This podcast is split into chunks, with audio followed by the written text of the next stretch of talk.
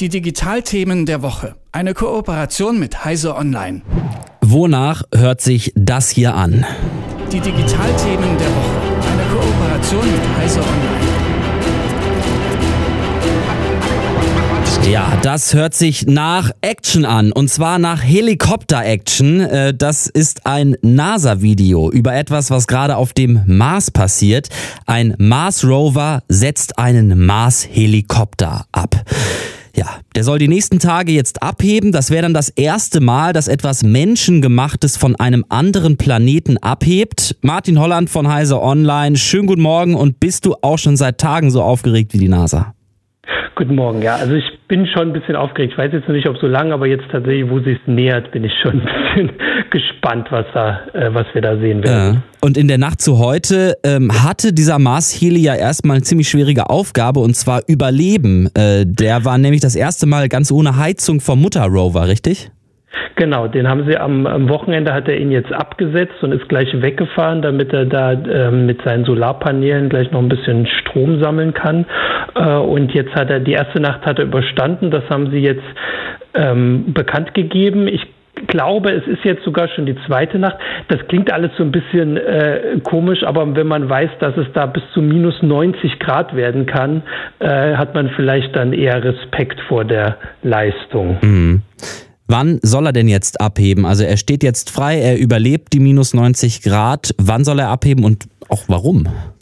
Ähm, also er soll am 11. April abheben. Das ist jetzt gerade der Stand, weil er jetzt steht. Jetzt muss er noch die Rotoren ausfahren und das dauert immer alles, beziehungsweise sie lassen sich da sehr viel Zeit, dass sie genau gucken, ob das alles funktioniert.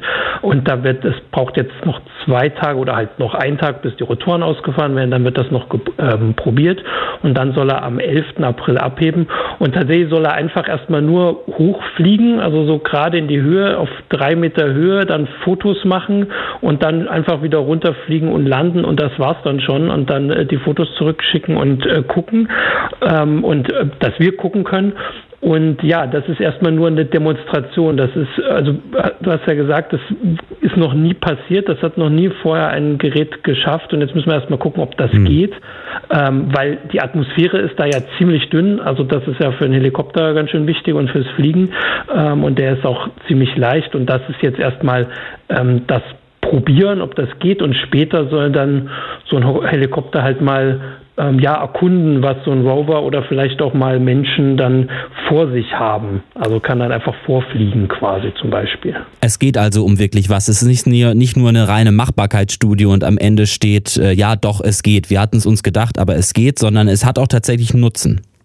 Also es hat jetzt ähm, halt noch nicht so viel Nutzen. Das ist tatsächlich wirklich nur, dass man es probiert.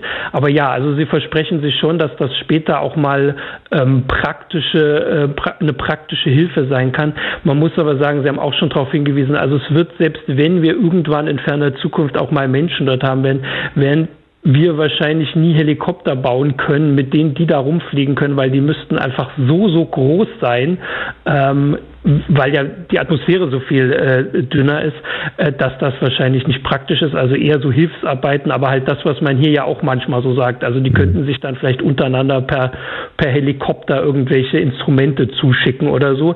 Aber natürlich äh, so gefährliche Gegenden erkunden aus einer Höhe, die halt deut deutlich näher dran ist als so ein Satellit, ist halt schon mal deutlich was anderes. Mhm knapp unter zwei Kilo wiegt das, glaube ich. Ja. Und äh, auch sonst ist das ja eine beeindruckende Technik, oder? Minus 90 Grad dabei noch super leicht. Gibt es da irgendwie eine besondere technische Komponente, die irgendwie das möglich macht, oder ist es alles einfach Weltraumtechnik? Also es ist schon ein bisschen ähm, quasi, ich sag mal, die Erfahrung der NASA, die haben ja jetzt schon eine ganze Menge Geräte da oben, also äh, auch kleinere. Ich wüsste jetzt nicht von was Besonderem, aber also das Gerät hat eine kleine Heizung an Bord, die ähm, das dann eben aufheizt jeden Morgen auf minus 5 Grad ist, glaube ich, der, oder minus 50 Grad. Also auf jeden Fall nur auf Minusgrade, weil es einfach sonst zu viel Strom verbrauchen würde. Äh, und halt diese Solarpaneele und die Kameras. Und das ist es dann auch schon. Die Beine und diese Rotoren, die sind über einen Meter lang ähm, und werden ganz schnell, ge, äh, werden sich ganz schnell drehen. Das ist es tatsächlich auch schon. Mhm. Aber künftige Geräte würden wahrscheinlich auch also wissenschaftliche Instrumente mitnehmen. Also mhm. nur Kameras sind für uns schön, aber für die Wissenschaftler nicht ganz so.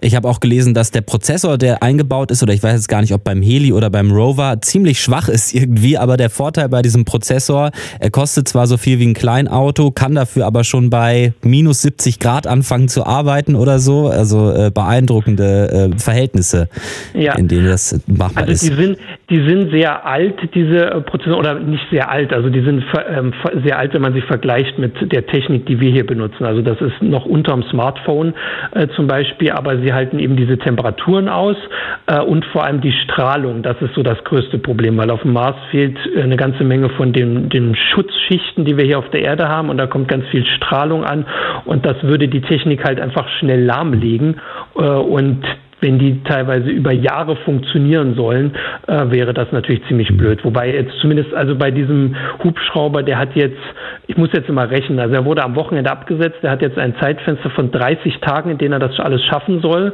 weil das halt von der normalen Mission so sehr ablenkt, sage ich mal. Mhm. Ähm, und da muss er das jetzt alles schaffen. Danach wird er dann stehen gelassen und da kann er dann auch ja, kaputt gehen, sage ich mal. Ja, apropos stehen lassen, wenn man jetzt mal auf den Mars schaut, äh, da passiert ja eigentlich gerade jeden Tag irgendwas äh, das erste Mal, jedenfalls gefühlt. Ja, es landet äh, ein Rover, die Vereinigten Arabischen Emirate, die haben gerade einen Orbiter in die Umlaufbahn äh, gebracht. Es gibt seit kurzem eine chinesische Sonde, die im Frühjahr dann wieder auch einen Rover auf den Mars absetzen soll.